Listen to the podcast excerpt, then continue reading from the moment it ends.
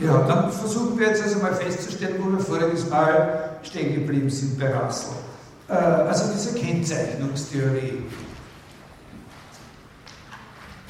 Was ist das Motiv? Das Motiv ist, eine Theorie zu entwerfen, äh, bei der es uns möglich ist,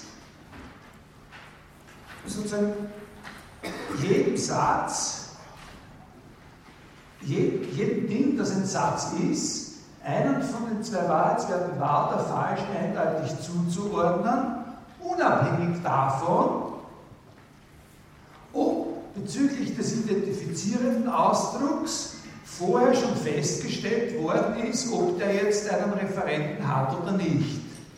Das ist eine positive Formulierung von dem, was man auch negativ aussprechen könnte, nämlich so, dass man sagt, eine Theorie zu entwickeln, die mit dem Problem des fehlenden Referenten fertig wird. Nicht? Dass nämlich nach, der, nach dem Kompositionalitätsprinzip frag ist. Das ist auch etwas, was bei der Prüfung eine Frage sein kann. Was, ist der, was heißt Kompositionalität? Was ist der Unterschied zwischen dem Kompositionalitätsprinzip und dem Kontextprinzip? Nach dem Kompositionalitätsprinzip Freges ist es so, Bedeutung des Ganzen hängt ab von Bedeutung des Teils. Also, wenn Bedeutung des Teils nicht gegeben ist, nicht verfügbar ist, dann ist die Bedeutung des Ganzen bedroht. Das heißt Kompositionalität, nicht? So. Und das will Russell sozusagen außer Kraft setzen, dieses Prinzip, weil es ja immer wieder vorkommen kann, dass so ein Ausdruck keinen Referenten hat. Und warum soll dann aber gleich der ganze Satz kein Satz mehr sein? Äh, weil wir ja andererseits das Prinzip haben, dass alles, was ein Satz ist, entweder wahr äh, oder falsch ist. Auf jeden Fall eins von beiden und nicht beides zugleich.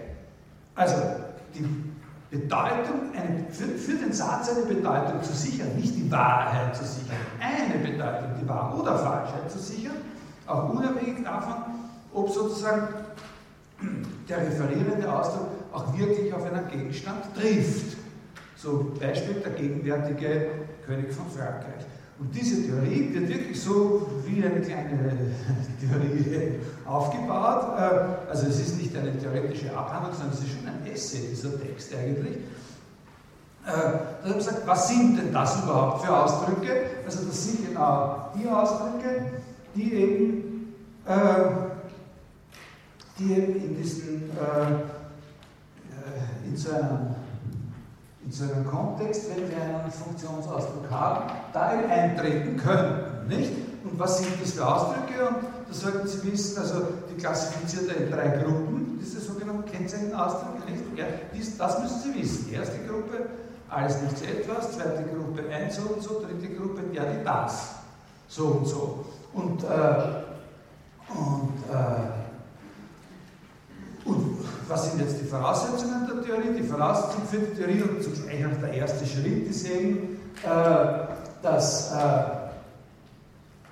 dass so eine Aussage wie äh, G von alles eben in Wirklichkeit nicht heißt, dass G über einen Gegenstand, sei das auch eine Menge, aber G über einen, über einen bestimmten Gegenstand ausgesagt wird, äh, sondern eben heißt, dass für alle Gegenstände gilt, dass G über jeden einzelnen von ihnen wahrheitsgemäß ausgesagt werden kann. Und das, also das kann man umgangssprachlich formulieren, das reicht eigentlich schon, wenn ich so ausspreche. Ne?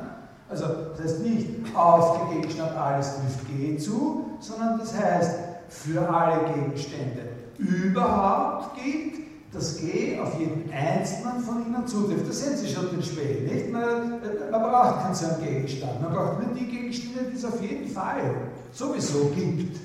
Und sagt man, auf jeden einzelnen von ihnen trifft das zu. Und G von nichts heißt dann eben, äh, dass für alle Gegenstände gilt, äh, dass es nicht so ist. Äh, G von x. Nicht? Und G von etwas heißt, äh, dass nicht, dass aber nicht für alle es nicht gilt.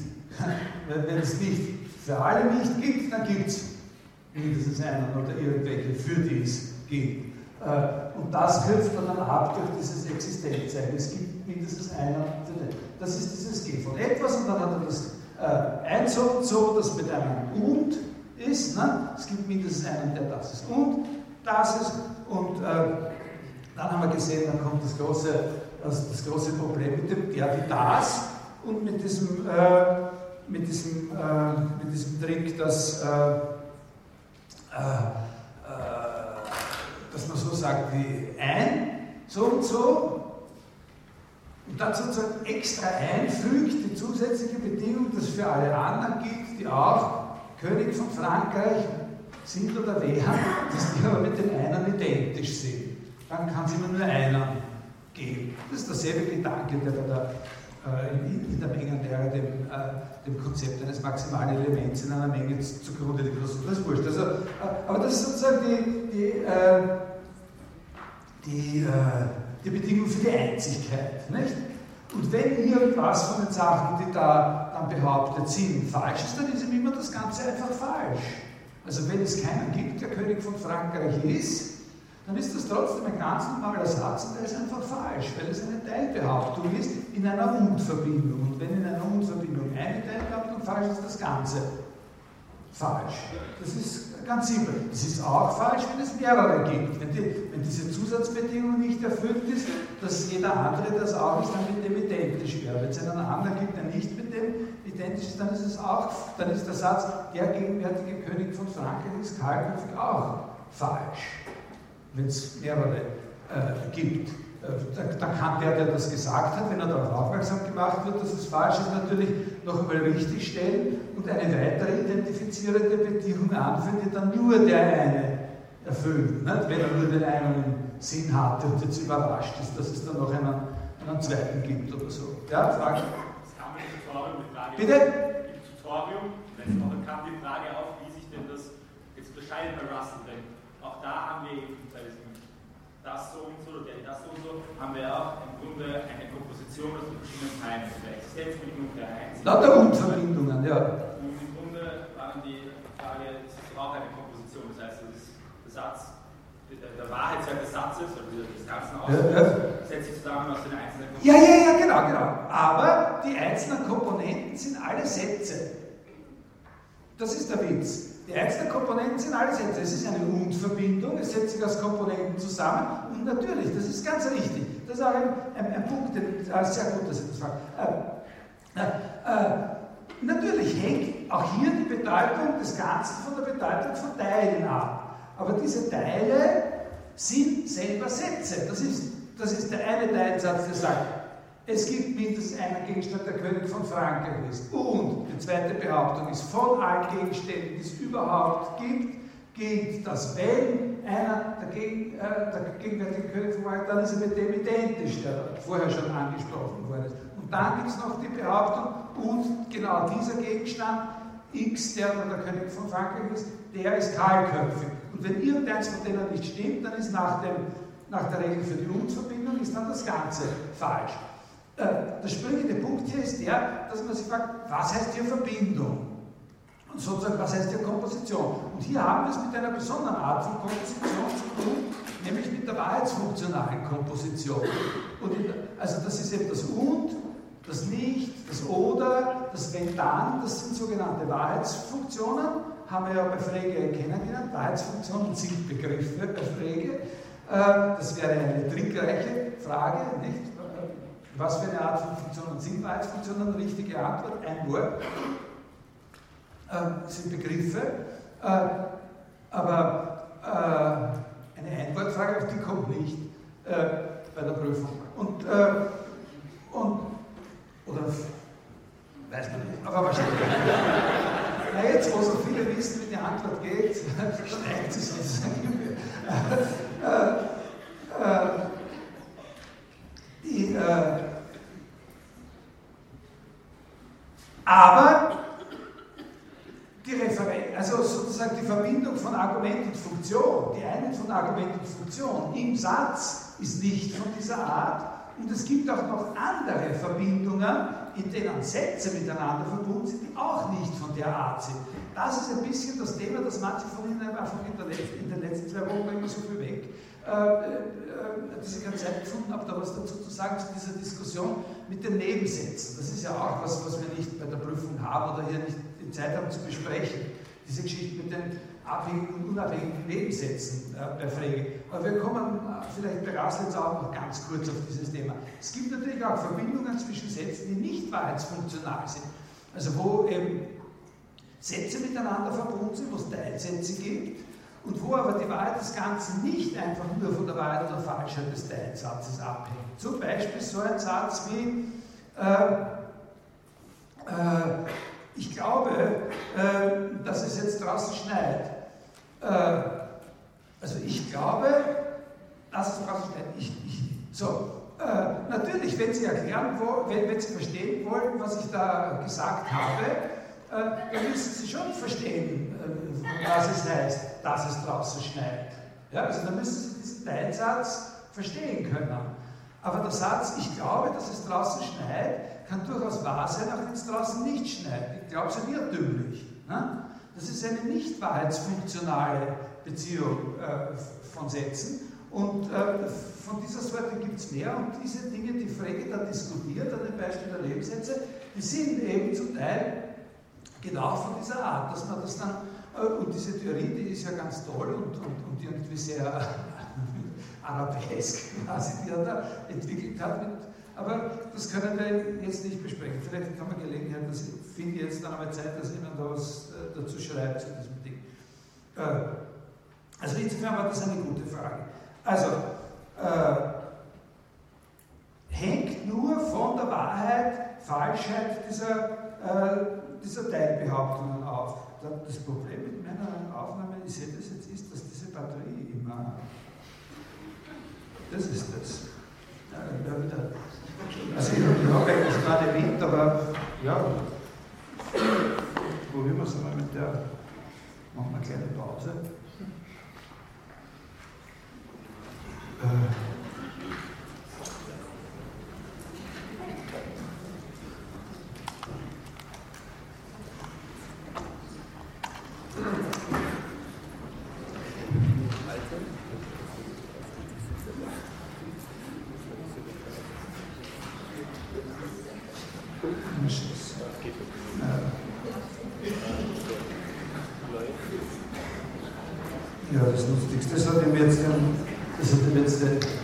gemacht, der Batteriewechsel. So, bin wieder auf Sie angewiesen. Äh, ja, also so hat es dann jeder, jeder Satz eine, äh, ist jeder Satz wahr oder falsch und, und, und es kann kein Zweifel dann, weil eben diese, diese Ausdrücke wie alles nichts etwas, äh, ein so und so, der, die das und so, nicht selbstständig eine Bedeutung da hineinbringen brauchen, ne? sondern äh, was, die, äh, was an denen das Interessante ist, ist, dass sie eben an der, an der rekonstruierten Fassung, was an denen das Interessante ist, dass sie an der rekonstruierten Fassung des Satzes. Sozusagen jeweils einen bestimmten formalen Zug äh, zum Erscheinen bringen. Zum Beispiel, das ist jetzt wird dann ein, ein, ein sehr wichtiger Punkt gleich, zum Beispiel ist es eben so, dass äh, alle, der, die, alle Sätze, die über ein grammatisches Subjekt von der Form der, die das sowieso ausgesagt werden, eine ganz charakteristische Gemeinsamkeit haben, wenn man sie sozusagen reformuliert. Also alle diese Sätze beginnen ja mit, diese Sätze beginnen alle mit, es gibt unter allen Gegenständen gibt es mindestens einen der.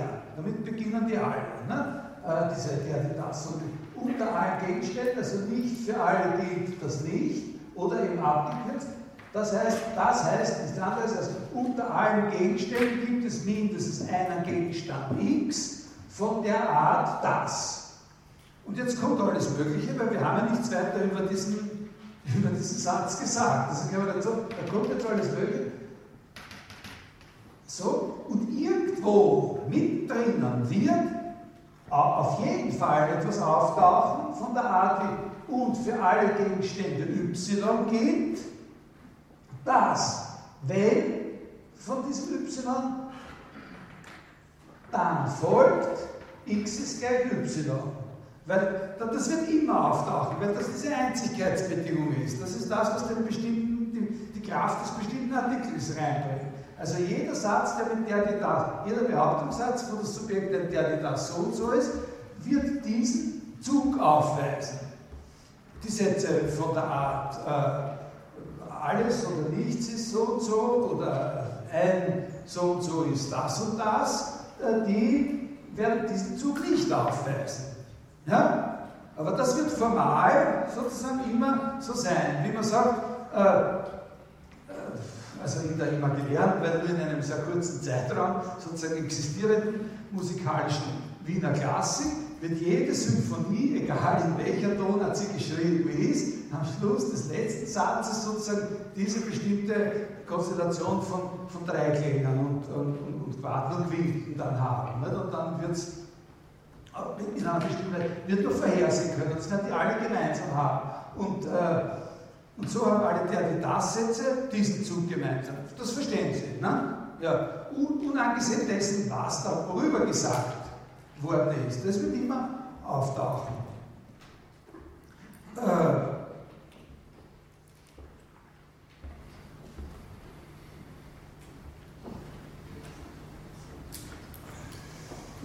Was ich mir jetzt frage, ist, äh, fällt mir jetzt was Wichtiges oder soll ich dazu übergehen, Ihnen ein paar interpretierende Bemerkungen dazu zu machen? Also das erste Wichtige ist schon, dass Sie sehen, wie sozusagen das, das und wie das Problem gelöst ist, das er sich gestellt hat. Na? Er hat das Problem gelöst. Jetzt gibt es natürlich verschiedene Dinge und, ja genau, ich weiß schon, was ich sagen wollte. Ja, ich wollte sagen, statt dass im Sinne des Kompositionalitätsprinzips jetzt diese Ausdrücke in diese Leerstellen da die Bestimmtheit hineinbringen, die dann dem Ganzen eine Bedeutung gibt. Stattdessen ist es so, dass diese Ausdrücke nur jeweils einen bestimmten Zug an den Kontext eines Gesamtsatzes ausmachen. Und darum heißt das Kontextprinzip. Ja? Bedeutung stellt sich immer nur im Gesamtkontext des ganzen Satzes her. Bedeutung gibt es nur prinzipiell vom ganzen Satz her und, und, und wird sozusagen, man muss vom Satz zurückgehen. Nicht? Man geht vom ganzen Satz zurück und nicht von den einzelnen setzt man die Bedeutung des ganzen Satzes zusammen. Darum heißt es Kontextprinzip und das andere heißt Kompositionalitätsprinzip. Jetzt können wir an dieser Sache verschiedene Beobachtungen machen, die alle ganz, ganz wichtig sind. Und wo bei einigen von diesen Beobachtungen, die ich jetzt Ihnen mitteile, es sich schon dafür stellen würde und wichtig wäre, äh, also ausführlicher darüber zu sprechen. Das geht also aus Zeitmangel jetzt nicht in dieser Vorlesung. Das erste ist, da können wir nicht drüber sprechen, wirklich überhaupt nicht drüber sprechen, da mache ich Sie wieder darauf aufmerksam, und vielleicht später in Ihrem Philosophiestudium werden Sie sich mal daran erinnern. Eine bemerkenswerte Sache ist, dass bei diesen einzelnen, bei diesen singulären Kennzeichnungen, bei den der, die das Kennzeichnungen, eine Konsequenz der rassischen Analyse ist, dass ein innerer, ein intimer und dichter Zusammenhang hergestellt wird zwischen zwei ganz, ganz entscheidenden Begriffen der Metaphysik oder der Ontologie, nämlich den Begriff der Einzelheit oder Individualität auf der einen Seite und auf der anderen Seite den Begriff der Identität. Na? Das ist etwas, was man hier sehen kann, weil in jedem Satz, der mit so einer der, die, das äh, Referenz beginnt, eben diese Gleichheitsforderung auftreten wird. Also auch wenn wir nicht verstehen, wie der Zusammenhang ist, können wir sehen, dass vom Rassen her betrachtet der Begriff der Einzelheit nicht gefasst werden kann, ohne Rückgriff darauf, dass man schon weiß, was Identität ist. Das ist nicht selbstverständlich. Das ist überhaupt nicht selbstverständlich. Es gibt viele Philosophen, die diesen Zusammenhang von Einzelheit und Identität auch herzustellen versucht haben und sehr tiefgründig darüber nachgedacht haben. Und vielleicht der größte und überhaupt einer der intelligentesten, wildsten und herausforderndsten Philosophen, die je gelebt haben, Leibniz, hat äh, auf dieser Linie sehr stark äh, gedacht und überlegt, aber es gibt auch Philosophen, zum Beispiel, gibt es auch Philosophen, die glauben, dass Identität überhaupt ein, ein völlig unnötiger Begriff ist und aber trotzdem an der Vorstellung des Einzelnen festhalten, die müssen dafür eine andere, eine andere Basis haben. Aber bei Bertrand Russell gibt es sowas wie Einzelheit ohne Identität nicht. Also es gibt sozusagen keine Selbigkeit ohne Rückgriff auf Gleichheit. Ne? Selbigkeit, ununterscheidbare Selbigkeit gibt es nicht. Äh, äh, Ununterscheidbarkeit, Selbigkeit gibt es nicht, äh, äh, gibt's nicht äh, ohne Gleichheit. Ja? Das ist ein, aber das ist ein, ein metaphysischer Punkt und über das reden wir nicht, da könnte man viel, äh, viel und lang drüber reden. Der aller, aller größte und am stärksten ins Auge springende und wichtige Zug an dieser rassischen Analyse ist, dass soweit das jetzt von uns äh, betrachtet worden ist und zum Stehen gebracht worden ist, da die Botschaft drinnen steckt, dass jeder Behauptungssatz als ein Satz über alle Gegenstände überhaupt formuliert werden kann. Das ist ganz wichtig. Also, dass man die Behauptungssätze nicht danach unterscheiden kann, dass der eine etwas über mein Descartes-Buch und der andere was über diesen Bildschirm und ein, wieder ein anderer was über die österreichische äh, Asylpolitik aussagt, sondern dass alle Behauptungssätze sozusagen über dasselbe reden. Nämlich immer über alle Gegenstände, überhaupt ganz im Allgemeinen. Das ist eine Konsequenz daraus. Jeder Satz beginnt mit, entweder mit auf alle Gegenstände trifft zu das, oder er beginnt mit unter allen Gegenständen gibt es mindestens einen, der. Ja? Verstehen Sie das? Das kann man auch so zusammenfassen, dass nach dieser Theorie alle Behauptungssätze vollkommen generalisiert werden können. Generalisierung ist das Stichwort. Man kann alle Behauptungssätze ohne Verlust sozusagen von Bedeutung oder Wahrheit oder Sinn oder sowas so umformulieren, dass sie generelle Sätze sind. Und sozusagen keine genuin singulären Sätze mehr überbleiben. Weil auch die, die mit dem bestimmten Artikel beginnen, äh, so umformuliert werden können, dass sie beginnen mit unter allen Gegenständen gibt es mindestens einen, der. Und nirgends muss extra auf einen bestimmten einzelnen Gegenstand als diesen einen Bezug genommen werden. Das heißt natürlich auch, jede Behauptung überhaupt steht immer vor dem Tribunal sozusagen aller Gegenstände. Ja? Ist das? Haben Sie das verdaut? Das ist sehr, sehr wichtig. Was ist daran so wichtig? Das ist wirklich das absolute Gegenteil von dem, was wir bei Aristoteles kennengelernt haben. Das haben wir dann, wie über Aristoteles gesprochen haben, immer gesagt, die Horrorvorstellung für Aristoteles ist die, wo jemand sagt, was existiert, wenn eine Katze existiert, und dann sagt der andere, naja, also wenn es keine Tautologie willst, dem Katz, dann halt ein Lebewesen. Und dann sagt er, was existiert, wenn ein Lebewesen existiert? Und dann sagt er, aha, so, naja, irgendwas Ausgedehntes hat. Was existiert, wenn etwas Ausgedehntes hat? Und dass das auf jeden Fall dort enden wird, und zwar innerhalb von nicht einmal einer einer halben Minute, dass einer sagt, was existiert, wenn überhaupt irgendwas existiert, na irgendwas eben. Das ist die Horrorvorstellung. Und das ist aber hier sozusagen die positive Vorstellung. Das ist ja wirklich diese, das, was für Aristoteles die Horrorvorstellung war, die Bestimmtheit dessen, worüber wir etwas sagen, muss bei Aristoteles immer von dem Ding garantiert werden. Was ist das an jedem einzelnen Ding, was die Basis sozusagen ausmacht, dass es es selbst ist, im Unterschied zu dem, was über es gesagt wird. Und, und diese Selbstständigkeit haben die Dinge hier nicht mehr. Ne? Das, alle Aussagen sind in generelle Aussagen umformulierbar. Das ist sozusagen ein Hauptpunkt. Das müssen Sie, das muss Ihnen sozusagen einigermaßen klar sein. Wenn Ihnen das bis zum nächsten Mal nicht klar ist, dann reden wir dann nochmal drüber. Dann stellen Sie noch Fragen. Aber eigentlich kann man das schon verstehen, glaube ich, oder? Ich meine, man, man, überlegt sich natürlich nicht gleich, wenn man es verstanden hat, was alles die Konsequenzen davon sind. Aber das ist eine wirkliche, wenn es in der Philosophie sowas gibt, in der Philosophiegeschichte wie einen Paradigmenwechsel oder sozusagen einen grundlegenden Einstellungswechsel, dann ist das einer. Von der, ist das mein Handy? Nein, das ist nicht mein Handy. Äh, ja? Damit sie nicht zu dem kommt, bei Aristoteles hatte die Substanz.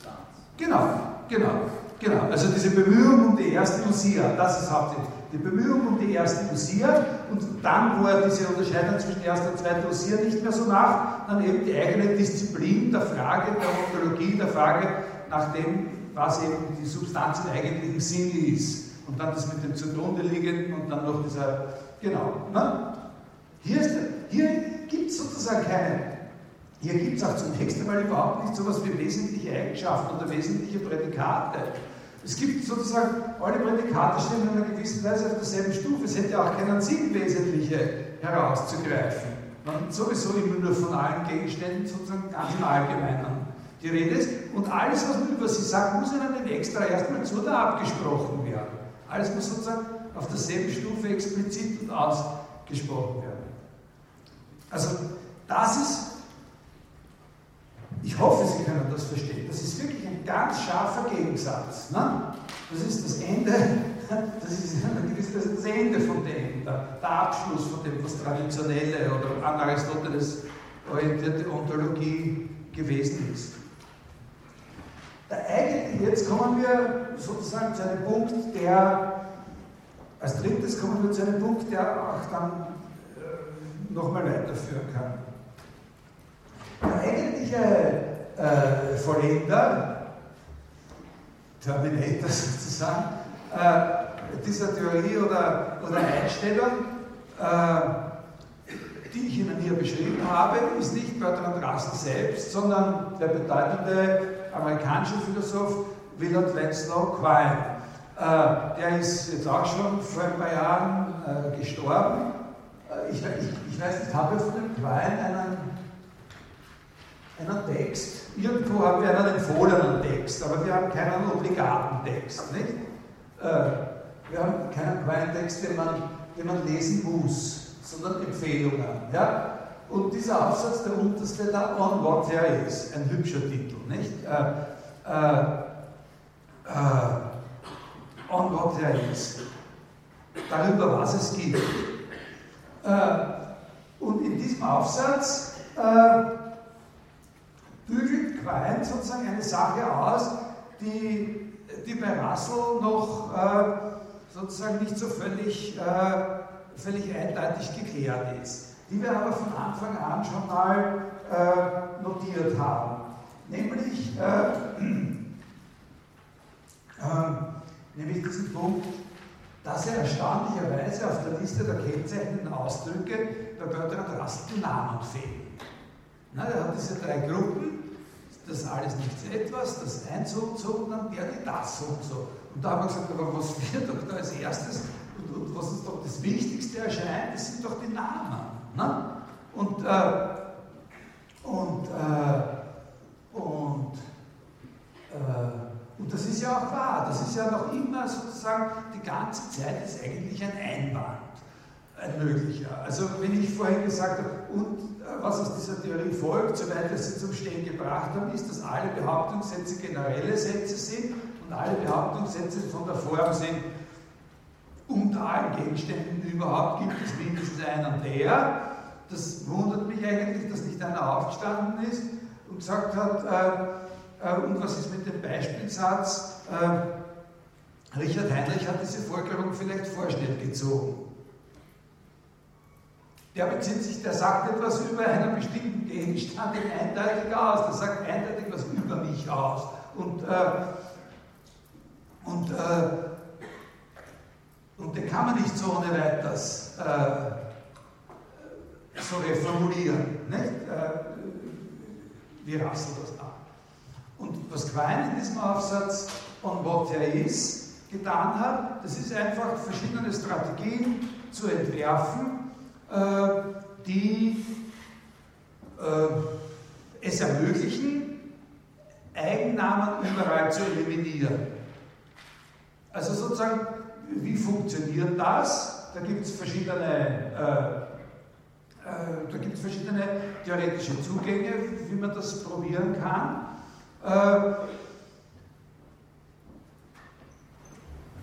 die liegen auch auf verschiedenen Ebenen. Äh, die liegen, diese Zugänge sind nicht nur sozusagen so nebeneinander verschiedene Möglichkeiten, wie man es angehen kann, sondern die liegen auf verschiedenen Ebenen.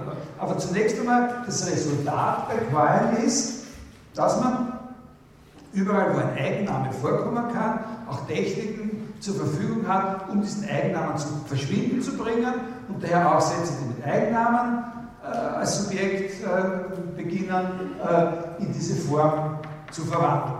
Und das ist dann die sogenannte kanonische Notation, aber das braucht uns nicht weiter interessieren. Also, was sind diese verschiedenen Strategien, die man da ergreifen kann? Äh, auf einer Ebene sind es äh, solche Strategien wie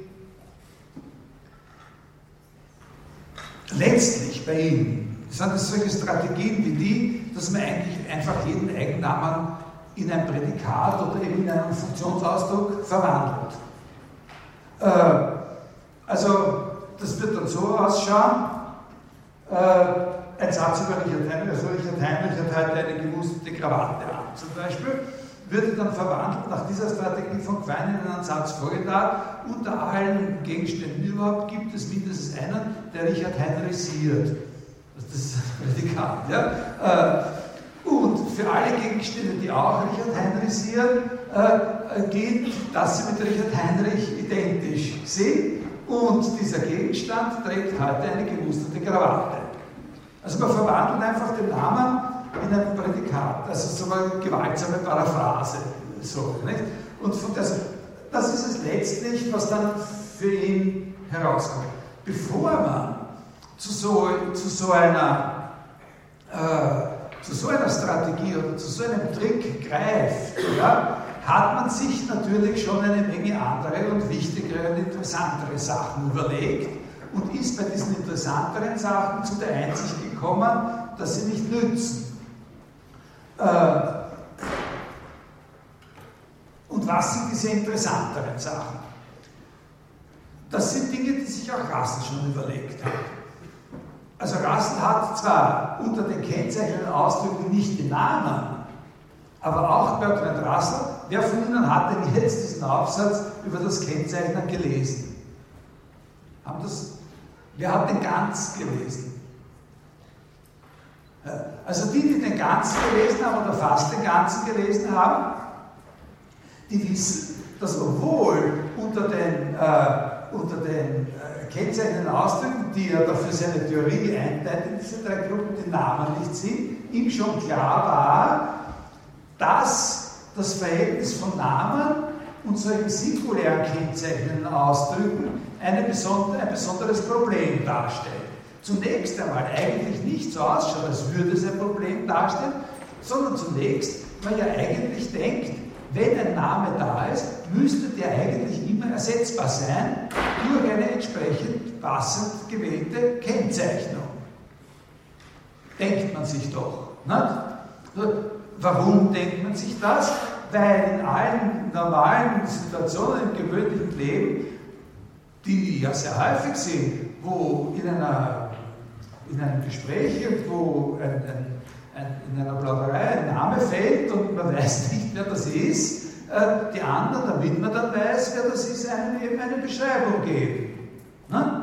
Also die reden da von dem äh, Pauli Gratochwild die ganze Zeit und, äh, und ich weiß nicht, wer das ist und, und es ist mir aber peinlich jetzt zu sagen, dass ich das nicht weiß und wie ich dann zu ausgehe mit meinen besten Freunden, sage, hast du das ehrlich gesagt, weiß nicht, wer dieser Pauli will ist, von dem du alle die ganzen, ich habe halt auch gesagt, der ist blöd, weil alle gesagt haben, der ist blöd. Ich weiß gar nicht, wer das ist. Der Pauli Grant hat gesagt, das ist, na doch, doch, du kennst ihn auch, das ist der, der vorige Woche, damals mit dem Gipsfuß und so weiter. Ja? Verstehen Sie? So, dann gibt er, so, so gibt er, also dann haben wir eine Beschreibung, dann weiß ich, wer der Pauli Gratochwil ist, und dann schaut es so aus, als könnte man eben überall, wo man von dem Pauli Gratochwil redet, auch sagen, derjenige, der am so und so viel mit dem Gipsfuß dann äh, den Hund von seinem äh, irrtümlich den Hund von seinem Freund erschlagen hat oder sowas. Ne? Also, so, ja, ein völlig einmaliges Ereignis, das auch in der Kronenzeitung erwähnt worden ist und so. Ja? Und, und dann ist der, dann ist der identifiziert. Ne? So denkt man sich. Äh, und so gibt es ja tatsächlich auch Theorien, die sagen, äh, naja, wenn man halt sozusagen die richtigen, die richtigen Beschreibungen hat, was mit dem los ist, dann kann man schon von allen anderen äh, heraus.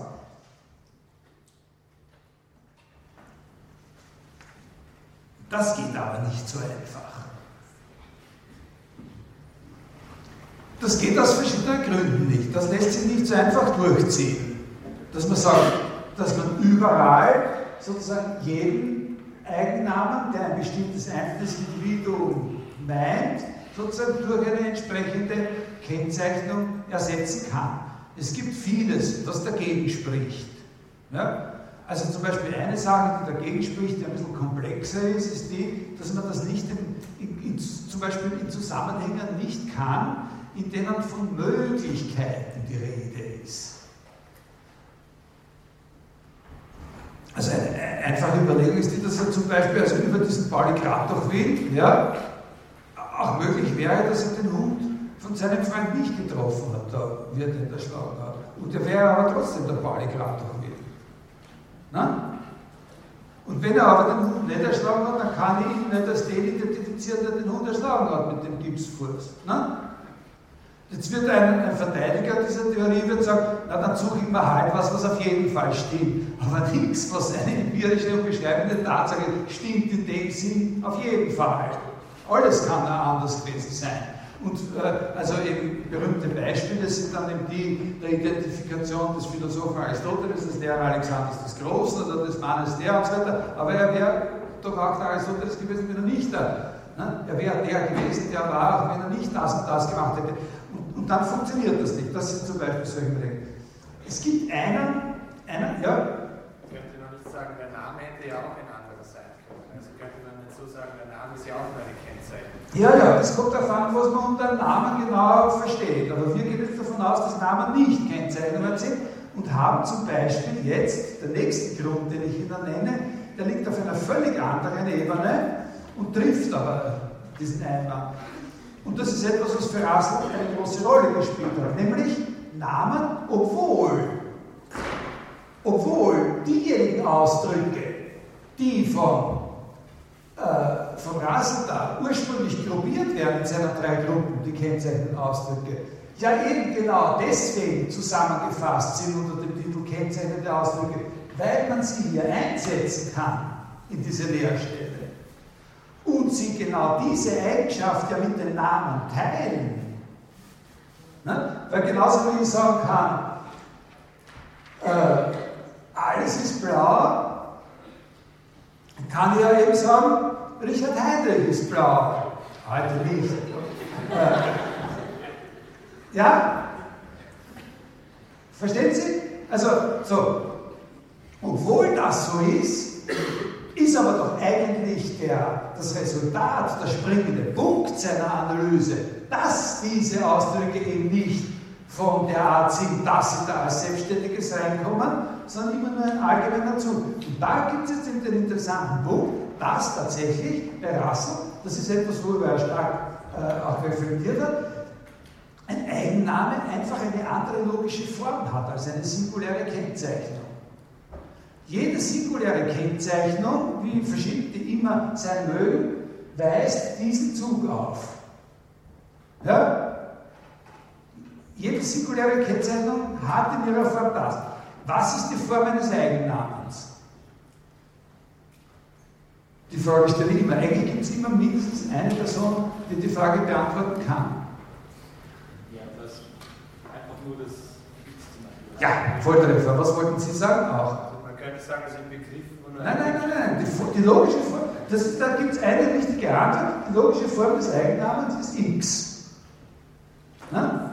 Das ist die logische Form des Eigennamens. Und daher sieht man, dass die logische Form eines Eigennamens eine völlig andere ist als die logische Form einer singulären Kennzeichnung. Und da spricht eben sehr schon mal, es gibt zumindest einen Aspekt, unter dem Sie was Verschiedenes sehen. Ja? Äh, die Frage, äh, sozusagen der, die, die, Frage der Gleichwertigkeit, ne? sozusagen die Frage der Gleichwertigkeit von Eigennamen und von, äh, äh und von singulären Kennzeichnungen, da haben wir eben solche Beispiele hauptsächlich wie, wie äh, äh, na, das mit dem, dass, dass eben dass eben die Eigenschaft oder die Beschreibung, mit der man den herausgreift, ne, äh, sozusagen kontingent sein kann und auch nicht zugetroffen haben könnte. Und das macht man, wenn sich das als falsch herausstellt. Wenn sich als falsch herausstellt, dass der Dingsbums das und das macht, ist dann die Konsequenz gleich, dass er gar nicht der selber war. Nein, eigentlich nicht. Sondern da denken wir jetzt zurück. Woran denken wir da zurück? An den Aristoteles und die wesentlichen Eigenschaften. Die wesentlichen Eigenschaften sind nämlich genau so definiert gewesen, wo, wenn er die nicht haben sollte, er auf einmal gar nicht mehr existiert. Aber das steht ja hier nicht zur Verfügung, diese, diese Ebene äh, der Theorie. Dann gibt es natürlich noch Leute, die, die haben solche sogenannte Bündeltheorien. Nicht Bündeltheorien der Beschreibung. Also, das, dass es dass es, wenn auch jede einzelne Beschreibung, die den herausgreifen wird, möglicherweise falsch ist, es immer noch andere gibt und so. Dass es eben immer das ganze Bündel von, äh, von Eigenschaften sind, mit denen wir als einen Einzelnen identifizieren können. Wir finden dann immer sozusagen noch was anderes und so. Darüber diskutieren wir jetzt hier nicht. Von dieser äh, Frage der möglichen Gleichwertigkeit oder Verschiedenwertigkeit von Eigennamen und äh, und singulären Kennzeichen muss man die konkretere und spezielle Frage, das wissen jetzt die, die den Aufsatz gelesen haben, konkrete und spezielle Frage der Austauschbarkeit von Eigennamen gegen Kennzeichnungen unterscheiden.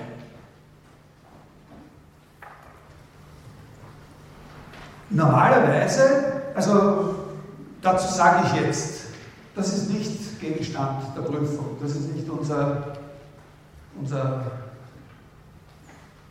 also das ist eben nur so, wenn man das dazu sagen muss, weil das eine, eine Sache ist, für die Rassel berühmt ist. Und, äh, äh, das natürlich in den meisten Kontexten, wo wir irgendeinen Eigennamen verwenden, ist schon äh, wir uns, wir uns schon darauf verlassen, dass es irgendeine Kennzeichnung gibt, wir ihn austauschen können. So wie ich am Anfang habe, wenn einer den Namen nicht kennt, dann führt ja auch eine, eine, eine, eine singuläre Kennzeichnung genau dazu, dass er weiß, worauf sich der bezieht und warum soll man das dann nicht weiterhin sozusagen immer austauschbar halten können.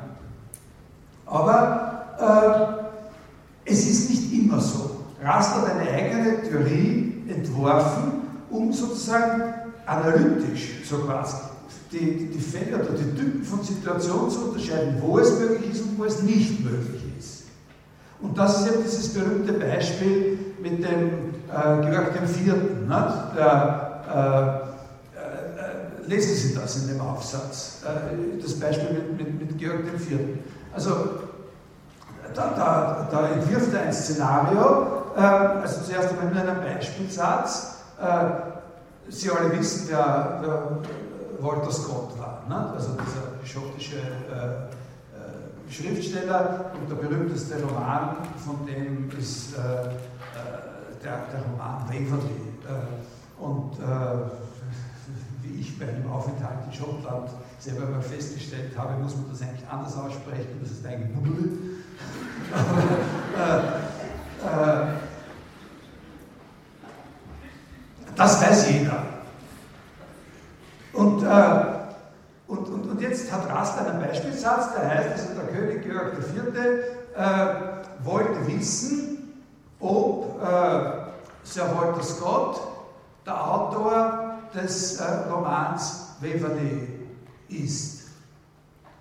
Und äh, wenn wir das jetzt so hernehmen und darauf bestehen, dass äh, Eigennamen gegen, äh, es gibt nur einen, der das Roman geschrieben hat, das ist eine Beschreibung, die eignet sich sehr gut, um den herauszugreifen. Und äh, also im Unterschied zu Fragen, die die Autorschaft von Jacob Brecht ist auch eigentlich klar, aber, oder Homer, da ist das nicht so völlig klar. Aber bei, bei Walter Scott und dem, äh, dem Roman Waverley ist das völlig klar. Wenn wir jetzt sagen würden, wir können die gegeneinander austauschen, und das ist ja eine Beschreibung, die ist ja tatsächlich völlig in Ordnung. Da, da ist es ja nicht so, dass wir das in Zweifel ziehen. Wenn wir darauf bestehen, dass das austauschbar ist, dann können wir den Satz umformulieren zu dem Satz, der König Georg IV. wollte wissen, ob Scott Sir Walter Scott ist. Und das ist eine Sache, für die gibt es einfach kein vernünftiges Szenario. Das will niemand wissen. Das ist eben das, was ich Ihnen davor gesagt mit dem A ist gleich A bei Frege. Für sowas interessiert sich kein Mensch.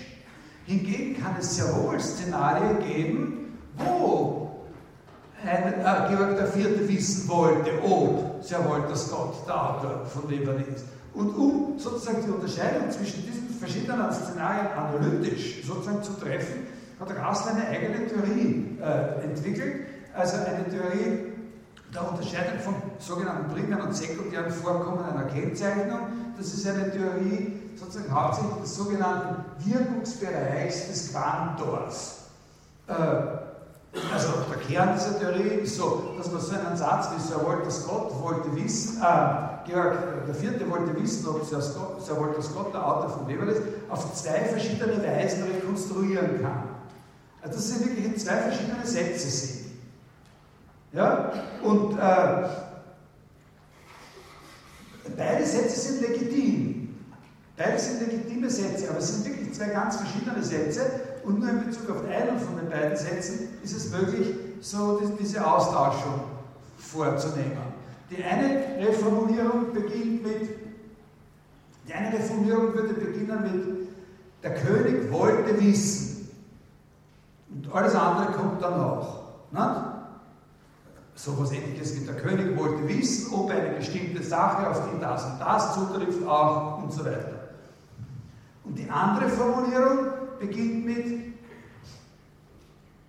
unter allen Gegenständen gibt es mindestens einer, und dieser Gegenstand ist, so jetzt mit entsprechenden Dings, der Sir Walter, der Autor des Romans Dingsbums, und von dem wollte Georg der Vierte und von diesem Gegenstand wollte Georg der Vierte wissen, ob und so weiter. Und in so einem, in, in dieser Reformulierung kann man es ersetzen. Dann kommt man nämlich zu Paraphrasen wie von der Art, von einem Mann, der faktisch Sir Walter Scott war, wollte der König wissen, ob er tatsächlich Sir Walter Scott ist. Nämlich zum Beispiel, weil er so weit weg war, dass er ihn nicht wirklich genau sehen konnte. Na? Also wenn man das sozusagen den Bezug auf dieses eine Individuum herausnimmt aus dem Kontext, wo es sich um das Vermuten, Meinen oder Glauben von dem Georg handelt, dann hat man eine Referenz, die unabhängig ist und dann kann man tatsächlich sozusagen das Glauben gegen das tatsächliche gegen das tatsächliche Sachverhalte so ins Spiel bringen, dass die Identität sozusagen von beiden etwas ist, was auch überraschend sein kann. Von einem Mann, der faktisch, wir wissen das, Walter Scott war, aber der sehr weit entfernt war, wollte der König wissen, ob der, der dort gerade geht, auch wirklich Walter Scott ist. Und das, also, das ist ein Fall, wo ganz legitim wir auch sagen können, er wollte von Walter Scott wissen, ob er Walter Scott ist. Aber wenn der Satz beginnt mit, er wollte wissen, dann ist es was anderes. Niemand will wissen, ob Walter Scott, Walter Scott ist. Ja? So, weil das jeder weiß. Das, diese Information braucht, braucht niemand. Also das ist diese Theorie äh, des sogenannten Range of Quantifier, also der, des Wirkungsbereichs des, des, des Quantums. Also die eine Formulierung beginnt so, des Satzes, und die andere Formulierung beginnt mit wollte wissen von Georg und so weiter. Nicht? Äh, äh,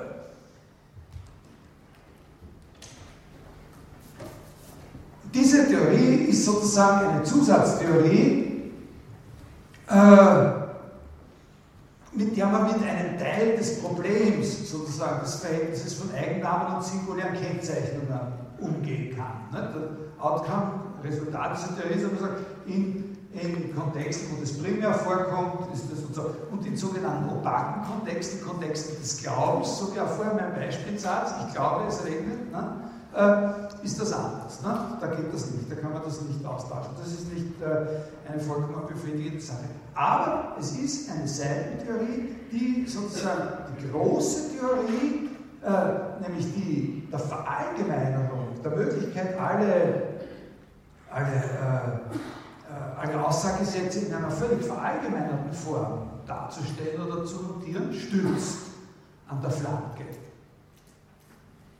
Und jetzt komme ich sozusagen zu dem letzten Punkt und der macht auch jetzt dann, das ist zugleich ein Punkt des Übergangs äh, zu einem anderen Thema für uns.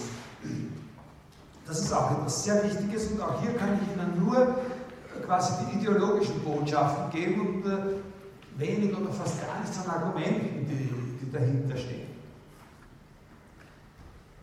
Fangen wir mal an bei den Konkreten. Diese Theorie ist ganz in Ordnung, eigentlich, ja, aber man kommt sehr schnell in verschiedenen Richtungen an gewisse Punkte, wo sich diese Theorie als absolut unbefriedigend erweist.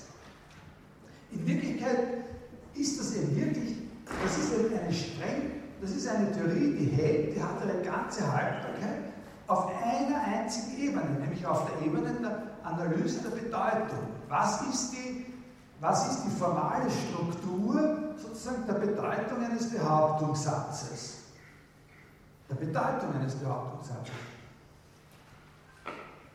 Und da, wir, uns, wir müssen uns nicht darauf verlassen, dass irgendwelche Einzelausdrücke wie Namen letztlich sozusagen auf ein bestimmtes Ding referieren. In dem Moment aber, ob, wenn, wo wir die Wahrheit eines Satzes über ein einzelnes Ding überprüfen wollen, hilft uns diese Theorie überhaupt nichts mehr. Also, wenn jemand sagt, äh, der gegenwärtige Bundespräsident ist unlängst mit einem Fallschirm aus einem Flugzeug äh, gesprungen und so, ist Picobello, wir können das rekonstruieren, was da gesagt wird, indem wir sagen, unter allen Gegenständen, die es überhaupt gibt, ist mindestens einer, der ist der gegenwärtige Bundespräsident und, und, und, und, und. Dann haben wir die Bedeutung sozusagen in einer kanonischen Form dargestellt. Und wenn jetzt einer kommt und sagt, so, und wie checkt man jetzt, ob das wahr ist? Ja? Wie überprüft man denn, ob der Satz wahr ist? Was sagt uns diese Analyse dazu, wie wir vorgehen sollten, wenn wir überprüfen wollen, ob so ein Satz auch wirklich wahr ist? Nicht nur, wir seine Bedeutung verstanden haben und wissen, dass er einen Wahrheitswert hat, sondern wissen wollen, welchen. Ob er wahr ist oder falsch. Was sagt uns denn da diese Analyse? Gibt uns die eine Anweisung, was wir da tun sollen? Schon, ja. Was? Denken Sie, wie das immer an. Es fängt immer an damit, dass einer sagt, unter allen Gegenständen überhaupt gibt es mindestens einen, der. Also was sagt uns das? Den Gegenstand suchen muss. Genau. Und wie sucht man den Gegenstand? Man muss alle Gegenstände durchradeln. Wenn da irgendeine Negation dahinter steht, dann muss man hinten mal schauen, dass man alle durchradelt, um alle ausgeschlossen zu haben. Ne?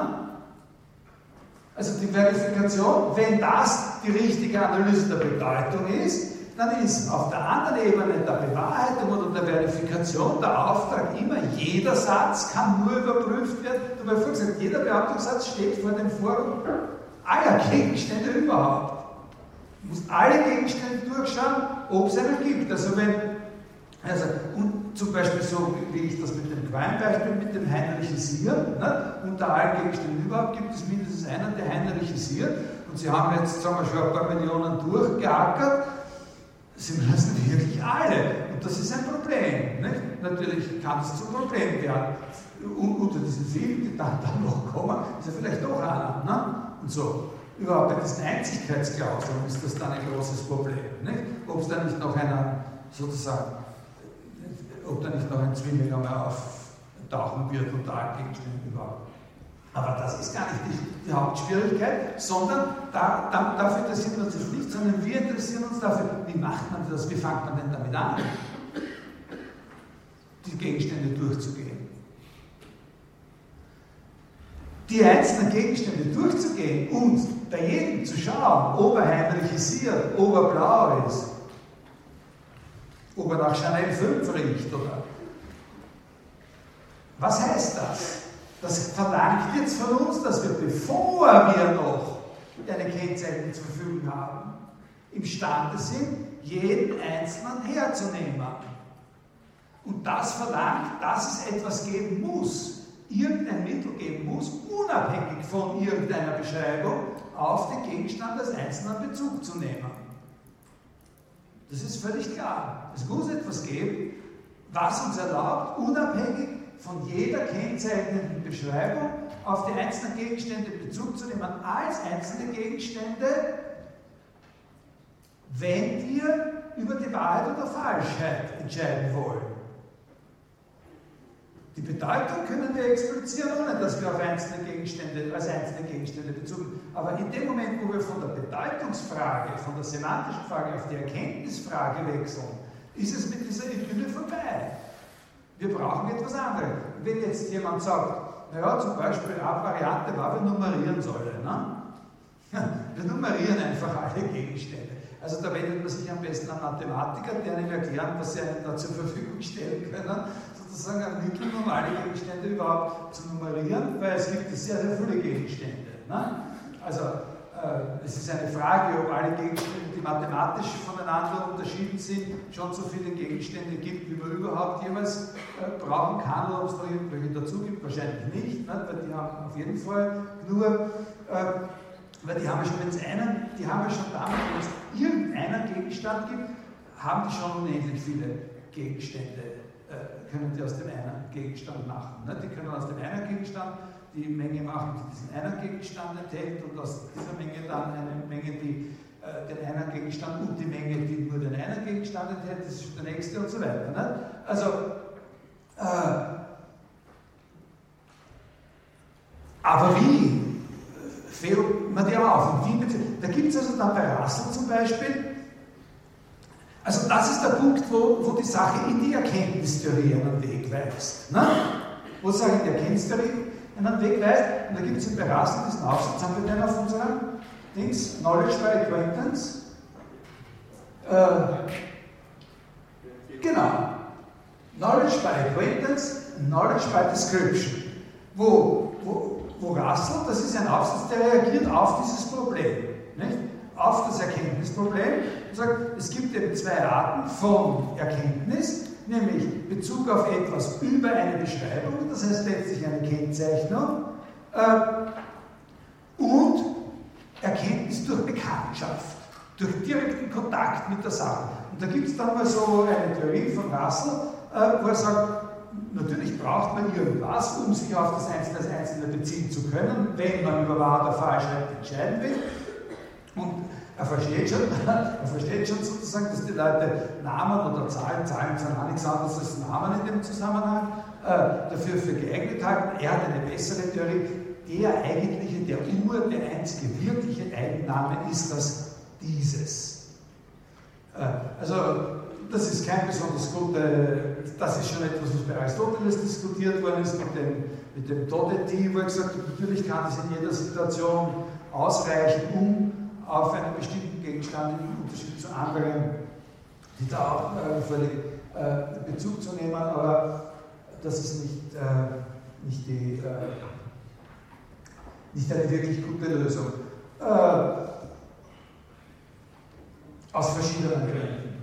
Also das ist eine Abgrenzungssache. Das sehen Sie hier, dass man nimmt das auf der Ebene Bedeutungsanalyse und da ist es völlig okay, aber es hat seine Grenze in dem Moment, wo man auf das Problem der Erkenntnis kommt. In dem Moment, wo man das Problem der Erkenntnis aufwirft, taucht genau wieder das auf, was mit den Namen und so weiter verbunden war. Die unabhängige, die satzunabhängige Möglichkeit, sich auf einen einzelnen Gegenstand beziehen zu können. Also das ist die Abgrenzung der Semantik, der Bedeutungsanalyse gegen die Erkenntnistheorie. Genauso wichtig ist natürlich ist, ist die, genauso wichtig ist die Abgrenzung zu sehen, auf der anderen Seite gegen die eigentliche, na, wie soll man jetzt sagen, Ontologie. Äh, das ist etwas, was wir hier nicht, das verfolgen wir noch weniger. Die Sache mit der Erkenntnis verfolgen wir jetzt sozusagen auf einem anderen Gleis ein bisschen weiter. Aber, also wir sind sozusagen auf einem Bahnhof, wo man glaube umsteigen, aber wir steigen in den Erkenntniszug um und nicht in den Ontologien. Wir sind also mit dem Semantikflugzeug gekommen und steigen da jetzt um in, äh, in die Eisenbahn. Und, äh, und da fahren zwei verschiedene Linien, da fährt die äh, Epistemologie, Erkenntnistheorie-Linie und da fährt die Ontologie-Linie. Wir werden in die Erkenntnistheorie-Linie umsteigen und fahren sozusagen zurück in der Zeit. Äh, äh, die Ontologie-Linie, das ist die Frage, die ist verbunden mit der Frage, gibt es denn sowas überhaupt? Gibt es überhaupt einzelne Gegenstände? Na? Und, und was ist, das wird hier nicht behauptet. Na? In, wirklich, also in jedem einzelnen Satz wird es behauptet.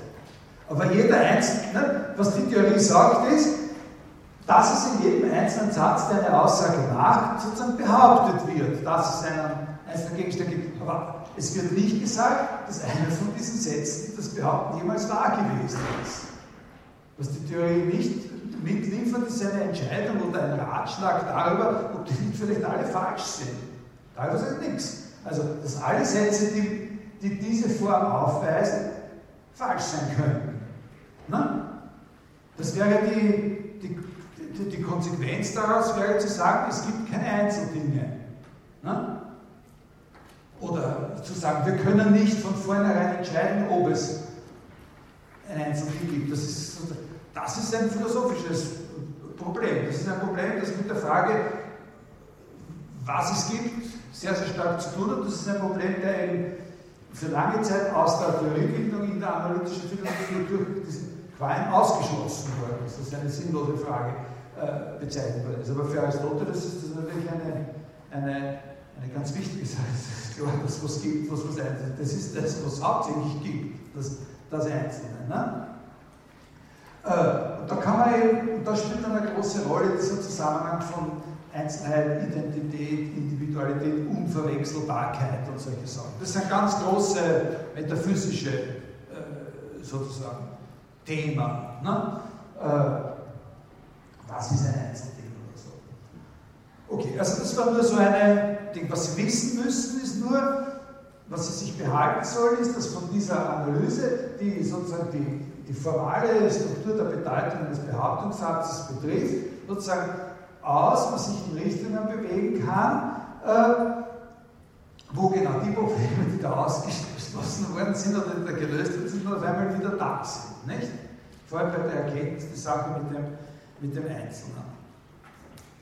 Also jetzt äh, Jetzt machen wir da äh, also wirklich eine ganz scharfe, äh, eine ganz scharfe Unterbrechung thematisch und äh, wir verfolgen das nicht weiter belassen. Das wäre ganz interessant. Also dieser Aufsatz ist auch interessant, aber der kommt bei der Prüfung nicht vor, dieses Knowledge by Acquaintance und äh, Knowledge by Description. Ja?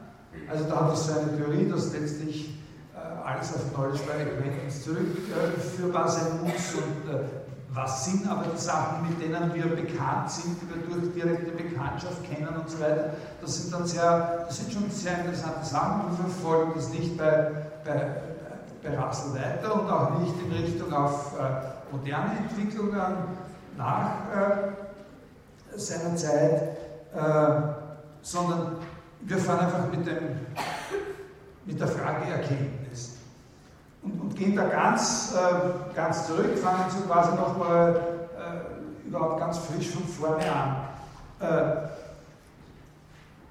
vielleicht auch, indem wir, indem wir darauf, äh, darauf hinweisen, eine wie geringe Rolle, das ist auch was, was ich Ihnen jetzt nicht durch Argumente belegen kann, aber eine wie geringe Rolle diese Frage der Erkenntnis bei Aristoteles spielt oder äh, gespielt hat.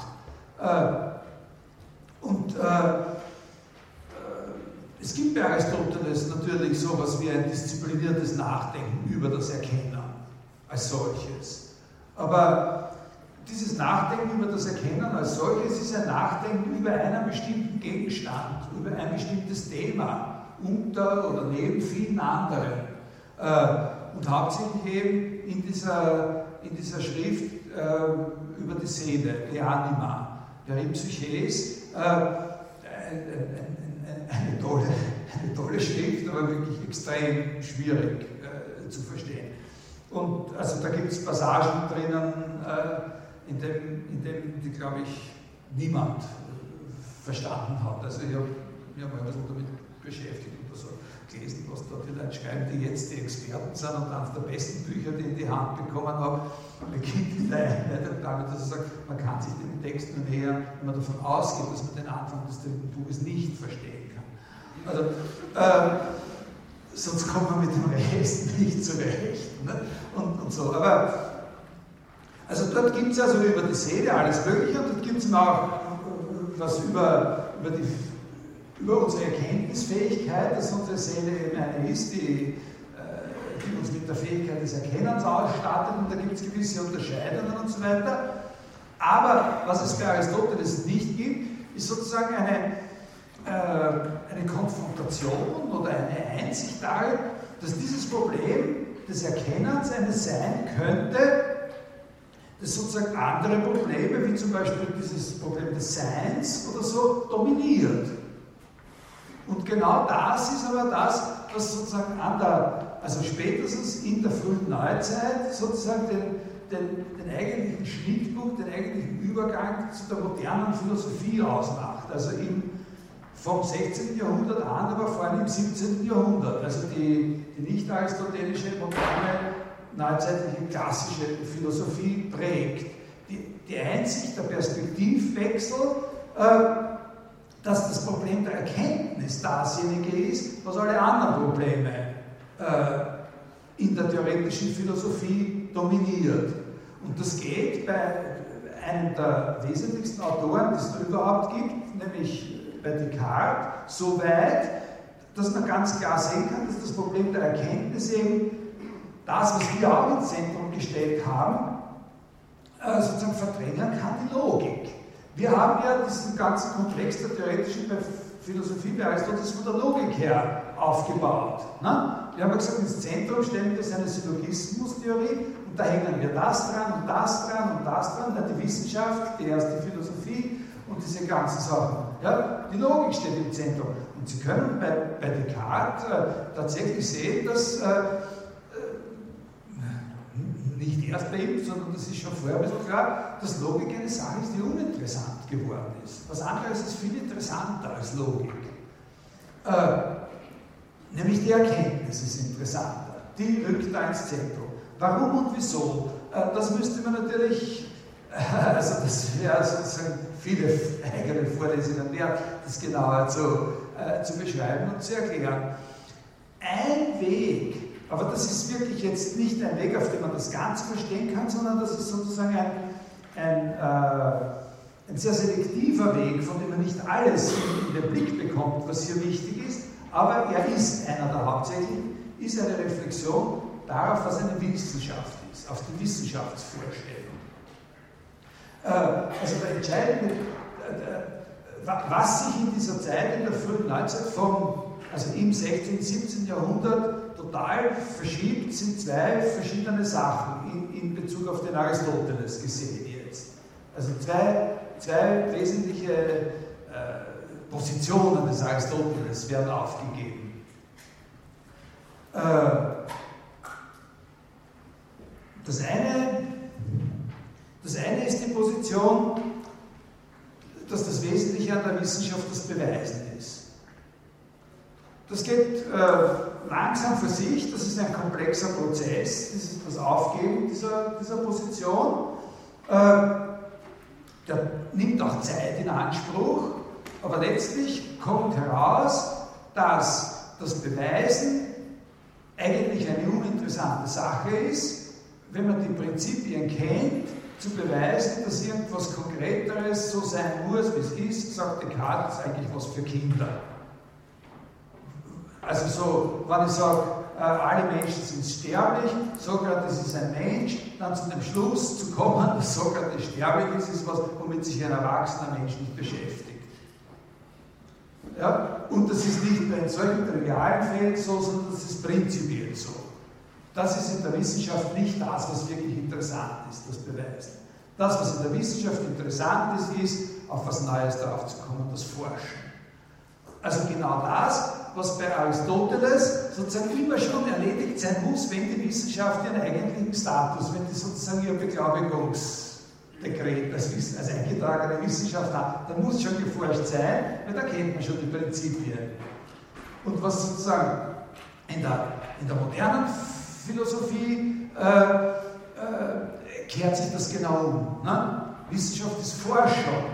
Und wenn wir was rausgefunden haben, dann kann es immer sein, dass wir noch was anderes rausfinden, dass wir das korrigieren, was wir rausgefunden haben. Also, da, also die, in der neuen, die, die, neue, die neue Wissenschaftsauffassung ist die Auffassung von der Wissenschaft als der Forschung.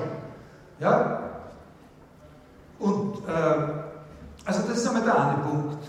Ja? Das ist schon ein Grund, um sozusagen unzufrieden zu sein mit dem, was einem von Aristoteles und der ganzen Tradition als Logik angeboten worden ist. Ne? Weil das ist ja genau auf sozusagen den Zweck und das Ziel des Beweises gerichtet. Man müsste eigentlich was anderes haben. Und da haben es lange Zeit, also Leute wie Galilei selbst oder Zeitgenossen von Galilei oder Autoren, die ein bisschen früher waren als Galilei, also 16. bis 17. Jahrhundert, haben sehr viel darüber nachgedacht, äh, ob man sozusagen alternative Beweisbegriffe entweder bei Aristoteles selbst finden kann oder entwerfen kann, sodass man mit Instrukturen, die noch immer beweisartig sind, dass man die verwenden kann, um nicht zu zeigen, dass etwas gar nicht so äh, nicht anders sein kann, als es ist, sondern dass man dazu verwenden kann, um zu zeigen, dass wenn etwas so ist, wie es ist, etwas anderes der Fall sein muss und nicht sozusagen ein Beweis, der produktiv ist und, äh, und äh, der sozusagen in der Forschung nützlich sein könnte. Aber letztlich geht dieser Prozess bis zu Descartes hin, doch in die Richtung, dass man sagt, wir brauchen eigentlich was anderes als eine Logik, was wir brauchen, ist eine Methode. Also das sind zwei sozusagen große Parolen, die sich am Anfang des 17. Jahrhunderts entgegenstehen. Wir glauben nicht, dass das möglich ist, dass man sagt, Methode statt Logik oder Logik statt Methode. Aber das war tatsächlich äh, so. Was wir brauchen, ist sozusagen eine eine formale Theorie, die uns zeigt, wie wir die Entdeckung des Neuen planen können. Na? Wie, wird, wie die Entdeckung des Neuen nicht einfach nur sozusagen so drauf los unternommen wird, sondern wie die bestimmten Regeln unterworfen werden kann. Das ist die eine Sache, die sich da ändert. Und die andere Sache, die, sich, die, die, die ganz stark unter Druck kommt und, äh, und die man auch bei Descartes besonders gut beobachten kann, das ist die aristotelische These von der Getrenntheit, von dem Pluralismus der Wissenschaften. Also diese These, jede Wissenschaft hat ihre eigenen Prinzipien und es gibt keine Wissenschaft, von der her die Prinzipien der anderen zu begründen wären. Es gibt keine Super, nicht diese Idee, es gibt keine Superwissenschaft. Das kommt auch unter Druck. Und diese zweite, dieser zweite Prozess, also die, die Ablehnung, die Abkehr von dem Wissenschaftspluralismus und hin zu der Idee einer einheitlichen Wissenschaft, das ist vielleicht, na, das ist mindestens ein genauso starkes dynamisches Element wie diese erste, wie diese erste Verlagerung von Beweisen auf das Forschen.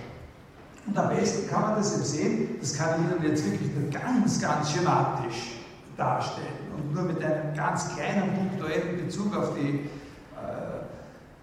na vielleicht, vielleicht lese ich dann mal was vor, ich lese dann was vor. Äh, wenn wir mit dieser Wissenschaftspluralismus-Sache äh, sind, ich lese Ihnen da äh, eine Stelle vor und dann sage ich Ihnen noch was, äh, was Diskursiveres dazu.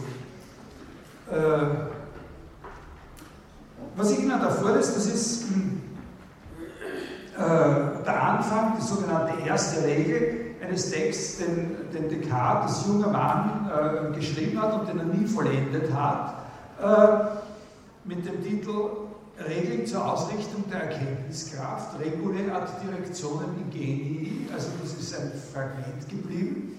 Und das ist so etwas, in Wirklichkeit ist das so etwas wie die Naja, ich sage, das hat so und so viele Regeln und, und, und die sind eben dann nicht alle geschrieben worden. Und das ist aufgebaut, diese Regeln haben immer einen relativ kurzen Text und dann gibt es eine längere Erläuterung dazu. Die Regel 1 lautet, das ist sozusagen, ja, da, da sieht man schon, worum es da geht. Regel 1 lautet, es muss das Ziel der wissenschaftlichen Studien sein, die Erkenntniskraft darauf auszurichten, dass sie über alles, was vorkommt, unerschütterliche und wahre Urteile herausbringt. Also da können Sie schon äh, sehen, dass das, was der da entwickeln will, das ist ein formales, das ist eine Methode, was er entwickeln will. Und das ist eine Methode zur Lösung aller lösbaren Probleme.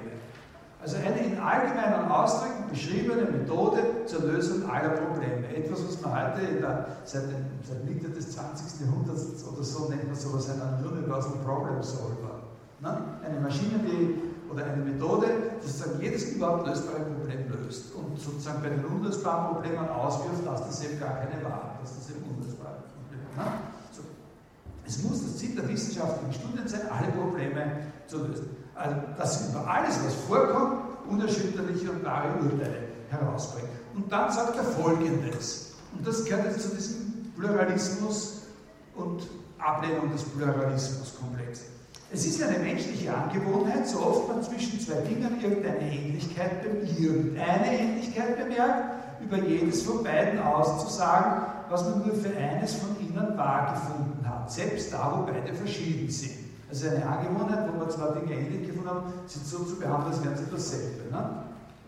So hat man die Wissenschaft, die ganz in geistiger Erkenntnis besteht, unpassenderweise mit den Kunstfertigkeiten, die eine gewisse Übung des Leibes erfordern, verglichen.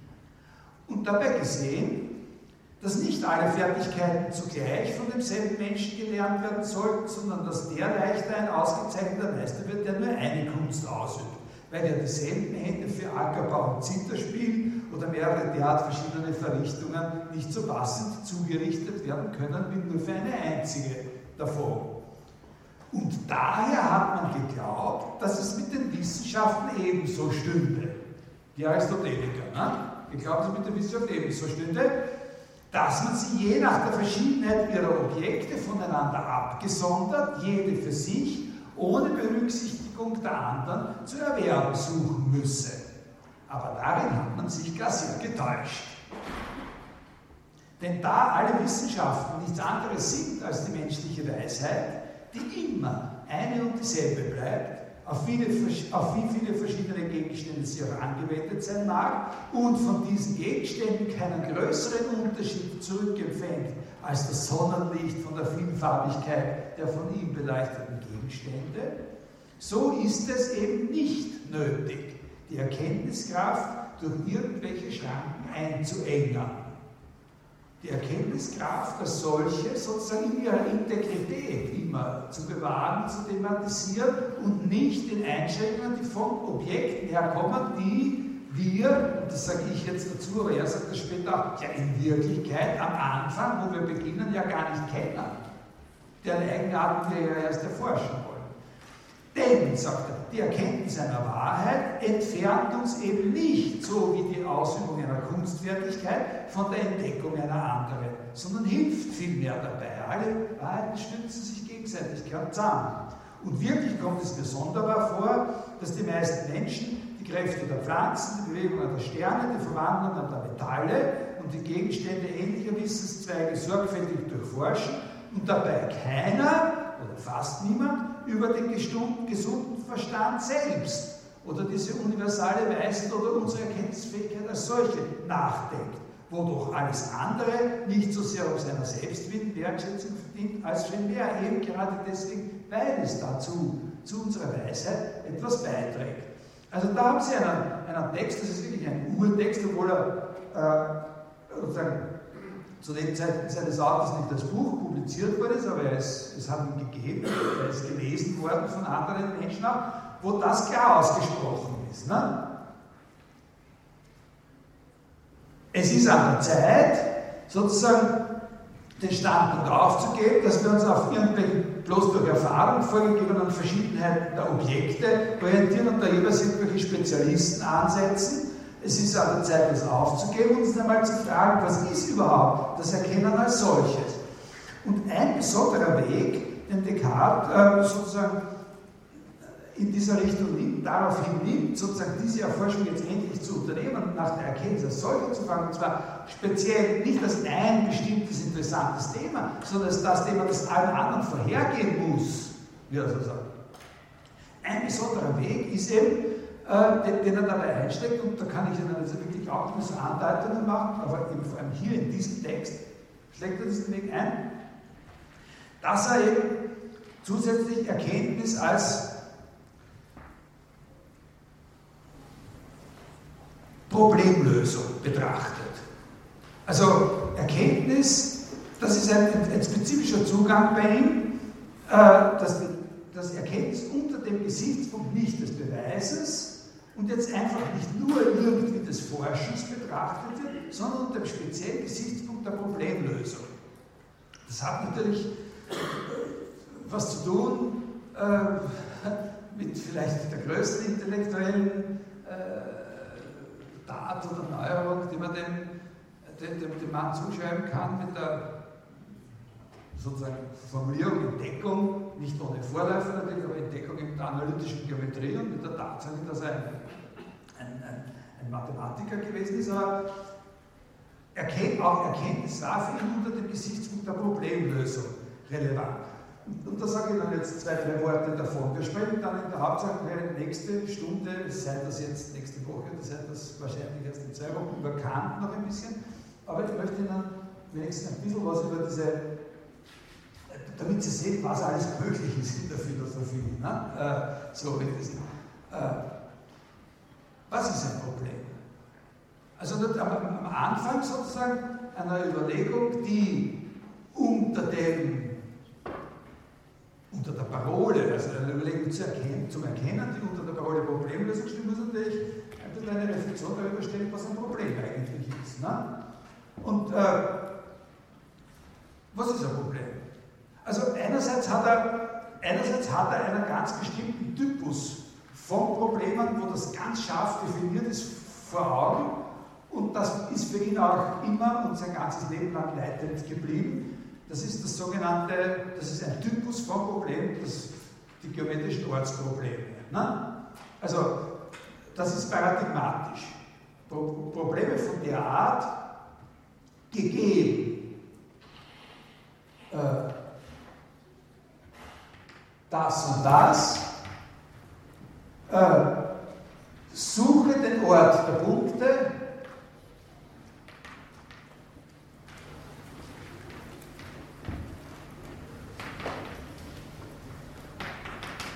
die. Ja? Also, was weiß ich, äh, gegeben zwei sich schneidende Gerade, suche den Ort der Punkte, die von beiden Geraden gleich weit entfernt sind. Na? Ja? Gegeben ein Kreis, ein weiß ich was, eine Ellipse in dem und dem Zustand, suche den Ort der Punkte, die diese und jene Bedingung erfüllen. Ja? Das ist für ihn ein Urbild gewesen von seiner Auslegung davon, was ein Problem überhaupt ist. Gegeben dieses und jenes, suche das und das. Äh, er hat eine bestimmte Vorstellung davon gehabt, was sozusagen das allgemeinste mögliche Muster der Lösung von Problemen dieses Typs ist. Äh, aber das ist für uns jetzt vielleicht nicht, äh, nicht das Allerinteressanteste. Das Interessanteste ist aber für uns vielleicht, das ein bisschen zu paraphrasieren, sodass man von den Worten her sieht, wie das eine allgemeinere Bedeutung gewinnen kann. Was beschreibt es? Das beschreibt, dass ein Problem sozusagen ein Zustand ist oder ein Szenario ist, wo es etwas gibt, das klar ist und fest, und einen anderen Teil davon, der unklar und nicht da ist. Na? Ja? Also bei jedem Problem gibt es was, was sozusagen die Frage ist und mit der Frage ist auch etwas gegeben. In jedem Problem gibt es etwas Positives, etwas, was da ist und was klar ist, woran wir ansetzen. Gegeben diese gerade, gegeben, so. Und dann gibt es auch noch was, was unklar ist. Also seiner Auffassung nach ist es so, dass jedes Problem, das ist fast so, wie Wittgenstein an einer bestimmten Stelle über philosophische Probleme sagt, aber eigentlich ist es das Gleiche. Jedes Problem hat im Grund die Form, ich kenne mich nicht aus.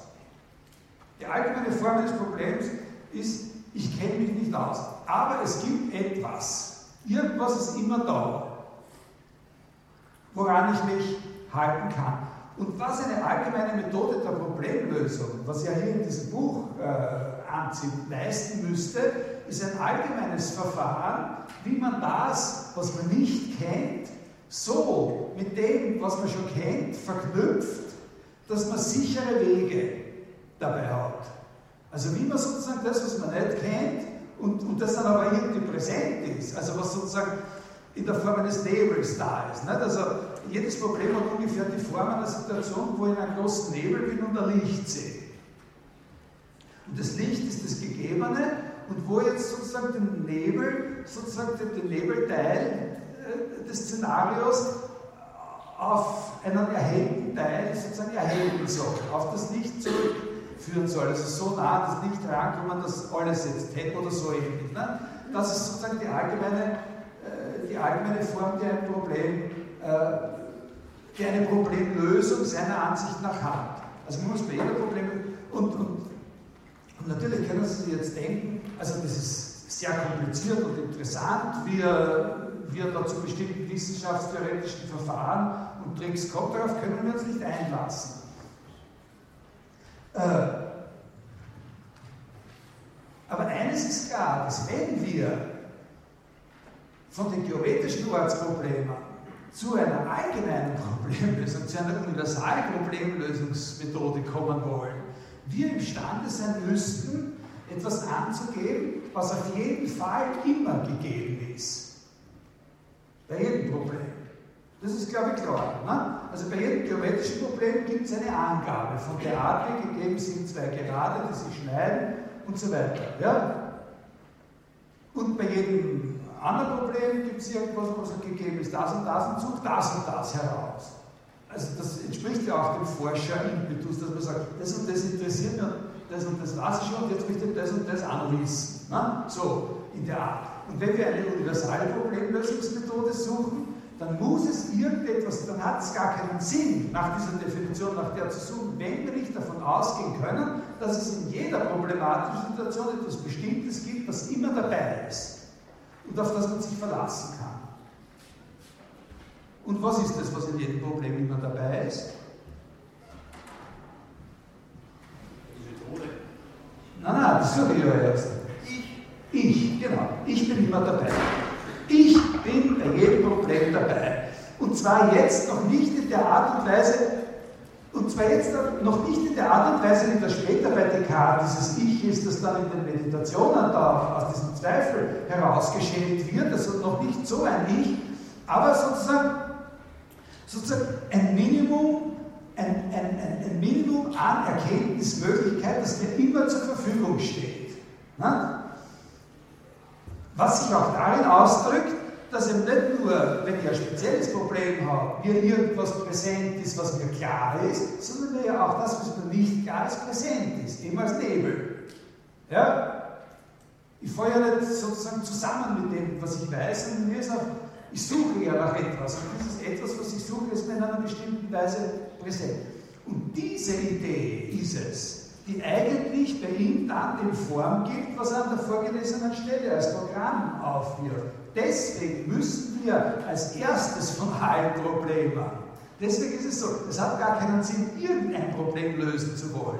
Sei es das Problem äh, der, der, der Pestepidemien oder sei es das Problem der Unterfinanzierung der niederländischen Gemeinden oder sei es das Problem irgendwelcher Mathematiker oder, oder Zoologen. Es hat keinen Sinn, überhaupt irgendein Problem zu lösen, bevor wir nicht das Problem der Erkenntnis gelöst haben.